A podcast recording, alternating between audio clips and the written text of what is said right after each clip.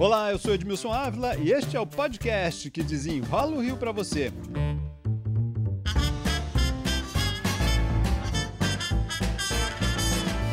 O isolamento social é apontado por especialistas do mundo todo como o principal instrumento para diminuir a transmissão e dar tempo para a rede de saúde pública atender quem precisa. Mas surgiram efeitos colaterais. O isolamento trouxe solidão, insônia, ansiedade e depressão. Para desenrolar o assunto, eu convidei a psicóloga Cíntia Leixo. Obrigado, Cíntia, pela participação. Obrigada, eu que agradeço. Está sendo um prazer aqui contribuir. Você vai notar que o áudio está um pouquinho diferente. É que nós também estamos aqui mantendo o distanciamento social. Entrevista só por telefone. Cíntia, a gente tem visto, é lógico que nunca, nunca presenciamos tal pandemia dessa forma e as pessoas passaram agora a ter efeitos colaterais desse isolamento. O que, que vocês, especialistas, têm notado neste momento? Eu percebo que nós já passamos é, por aquele momento é, de, de, de, desespero inicial. Já temos aí um pouco mais de um mês de, de isolamento, de quarentena, e aí eu estou percebendo que os ânimos eles estão começando a, a ressurgir mas, assim, falando a nível de sintomas mesmo, eu acho que o que supera aí é, o, é a ansiedade, né, o pensamento obsessivo de querer estar em outro local e não poder, né, porque existe uma proibição de locomoção, nós estamos vivendo uma proibição, né? E eu acho que lidar com essa proibição tem feito, é, tem, tem sido muito mais difícil também é, do que a doença, do que o medo de pegar a doença, sabe? O que, que as pessoas devem ficar mais atentas neste momento é, para perceber ansiedade, depressão? Qual o seu conselho? Olha, eu acho muito curioso que as pessoas normalmente já se sentem ansiosas, né? É, eu até costumo aqui chamar a atenção um pouco das pessoas que eu atendo, quando elas vêm com um discurso de ansiedade, com um discurso de obsessão, com um discurso de, de dupla personalidade, ou seja, eu percebo que as pessoas elas já, já vinham no ritmo se colocando nesse lugar, né? mesmo sem um diagnóstico. Então, assim, é, é prestar atenção se de repente essa aceleração de vida é, ficou mais rápida, ou seja, o desejo de querer resolver o problema do Covid é, se tornou é, mais assim incisivo, né? Se de repente a pessoa não está conseguindo parar para tentar se organizar e criar uma nova oportunidade de relação, é, qualquer tipo de relação, aqui eu digo de companheiro, de companheiro, companheira, marido, filhos, amigos. De repente essa pessoa se sente mais desanimada, né, com menos vontade de sair da cama, de tomar um banho. É, se, se, essa, se uma pessoa ela, ela ficar presa nesse lugar de não conseguir dar conta, é, mesmo tendo passado mais de um mês de isolamento, eu acredito que seja um, um, um, um caso clínico aí para a gente começar a prestar atenção e, de repente, essa pessoa começar a buscar uma, uma, uma ajuda mesmo profissional junto com o psicólogo, em primeiro lugar, e posteriormente, havendo necessidade, o psicólogo faz o encaminhamento do psiquiatra. A solidão confunde um pouco esses sintomas? Olha, existem dois tipos de solidão, sabe? E existe a solidão que não é ruim. Existe aí a solitude, que as pessoas não falam muito, né? É, é, tem pessoas que gostam de ficar sozinhas e que não sabem disso. E muitos estão percebendo nesse momento. Tá? Então, é, eu acho que pode confundir sim. É, primeiro, a pessoa precisa saber se essa solidão está sendo ruim ou não. É, a questão da solidão, ela tem sido muito debatida, porque atualmente as pessoas estão vivendo muito sozinhas. As pessoas cada vez mais saem de casa sozinhas, né, saem da casa dos pais antes do casamento e vão dividir uma casa com um amigo, ou então vão morar sozinhos naturalmente, estão, vão morar em outros países, vão morar em outros estados por conta do trabalho. Então, isso tem acontecido cada vez mais cedo. Né? É, quando é uma escolha, quando essa solidão ela vem acompanhada de uma escolha de estar sozinha, eu acredito que nesse momento difícil não cabe, não cabe tanto, porque naturalmente, se essa pessoa que mora sozinha vier a morar, é, a buscar né, o, a companhia de uma outra pessoa para não estar sozinha, parece que não faz muito sentido para a própria vida. Então, assim, se a solidão está acontecendo, é, é, interessante que, você, que essa pessoa repense até que ponto para ela é bom estar sozinha e buscar é, sair dessa solidão de uma outra forma, com outro formato, através das redes sociais, é, que é o que está mais prevalecendo atualmente.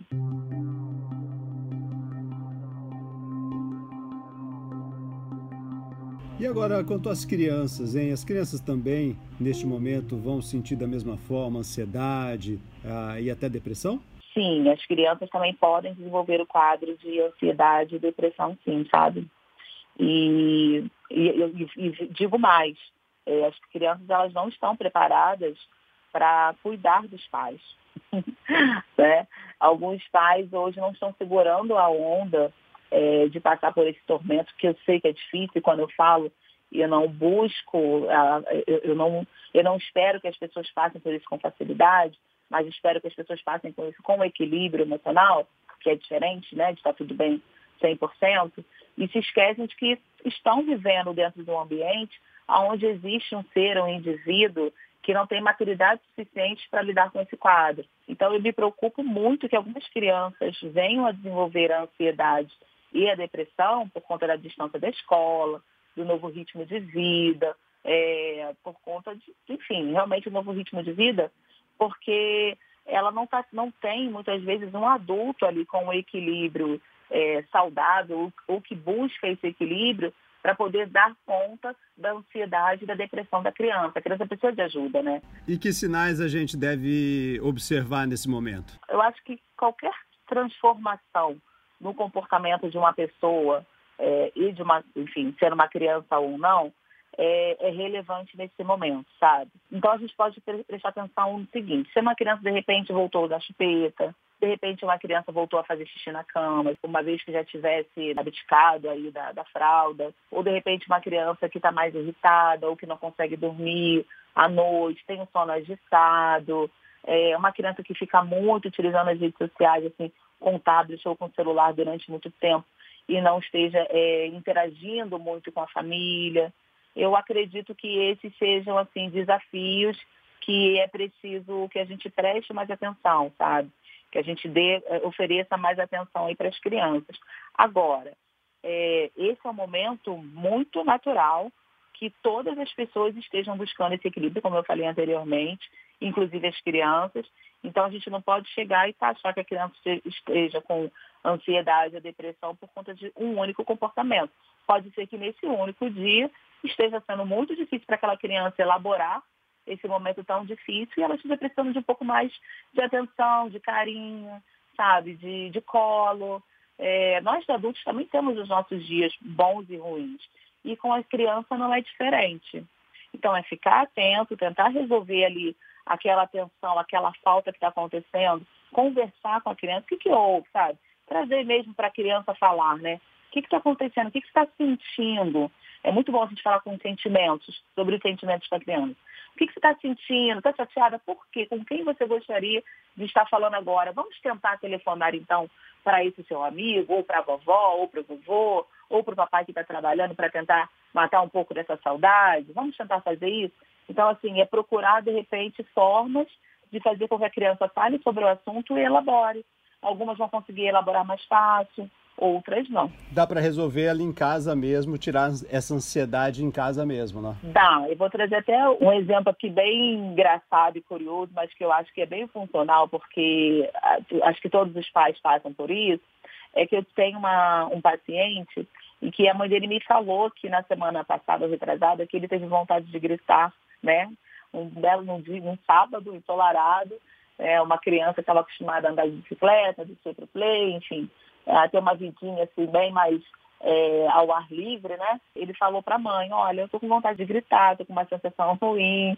E aí, o que a mãe entendeu ali? Que ele estava com vontade de extravasar, de botar para fora. Esse é o recado que a criança estava passando. Então a mãe falou, olha, então grita, o que você quer gritar? Quero sair? Quero sair, não aguento mais, vamos gritar. Isso virou uma brincadeira. Então, assim, a gente precisa dar atenção ao jeito que a criança está trazendo essa, essa reclamação, né, aos relatos da criança, porque elas têm um jeito muito peculiares, assim, de, de trazer para a gente os sentimentos dela. Para a gente concluir, tem um outro grupo também que neste momento está enfrentando uma grande dificuldade, né? Que é o profissional da saúde, vivendo com muita pressão, também com muitos doentes em estado grave e muitas mortes. Qual o seu conselho? Como que eles devem encarar esse momento? Os profissionais de saúde, eles têm vivido um extremo, um extremo ativismo, que é aquele profissional que quer dar conta, que acha que vai vencer o vírus, que se incomoda porque não tem uma resposta científica suficiente e que se sente muito engajado e ao mesmo tempo muito triste porque nunca vai chegar nesse lugar. E ao mesmo tempo existe um profissional que está com medo, que oscila o humor, que oscila inclusive assim o caráter dele ali, diante dos atendimentos, se torna mais entristecido, mais incisivo, é, acredita que não esteja dominando, que por não estar dominando a técnica né, do trabalho junto com o Covid, porque não existe uma técnica científica, é, ele se torna não preparado para lidar com isso. Então, eu acho que o principal fator que a gente pode trazer aqui é tentar mostrar para esses profissionais que não dá para a gente viver de extremos nesse momento, né? Que, de repente, eles estiverem percebendo que isso está acontecendo, que é para que eles peçam ajuda.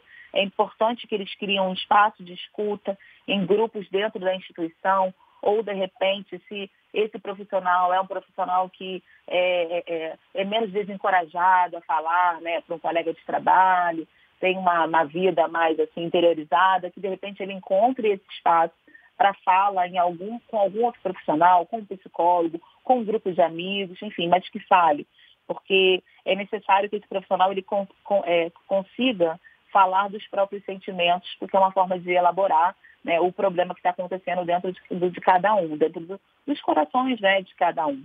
Também acredito que eles podem promover uma qualidade de sono também, sabe? Tentar ter uma qualidade de sono bacana, tentar não ser o super-herói, valorizar também todas as conquistas que eles tiveram até aqui, é, olhar um pouco, olhar um pouco para trás aí no histórico deles enquanto profissionais e pensar também nos casos de sucesso que tiveram até aqui, independente do Covid ou não. Eu acho que é uma forma de massagear o coração, massagear esse, esse momento tão difícil aí que eles estão vivendo, sabe? E aí, quando eu digo profissional, eu estou falando com o médico, técnica de enfermagem, com o enfermeiro, com a recepcionista, com o plantonista, enfim, com o porteiro.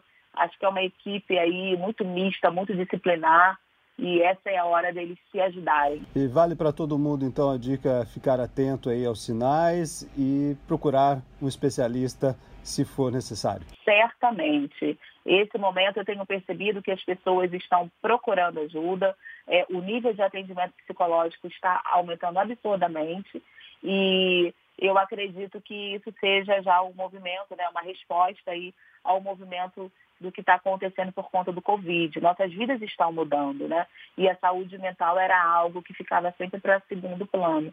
Então eu fico um pouco satisfeita, não pelo motivo, mas fico satisfeita das pessoas estarem assim cada vez mais buscando é, um desenvolvimento emocional e, e esse equilíbrio emocional que não é fixo, tá? Esse equilíbrio emocional ele precisa ser é, buscado a cada solicitado, assim, a cada a cada dia a cada dificuldade, a cada, a cada encontro, a cada caso clínico, enfim, é, esse equilíbrio ele precisa ser resgatado sempre.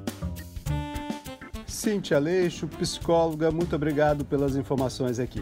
Eu que agradeço, conte sempre comigo, estou à disposição. Obrigada. Este podcast teve sonoplastia e edição de Lucas von Seehausen. Eu, Edmilson Ávila, toda semana desenrola um assunto aqui para você. Até o próximo.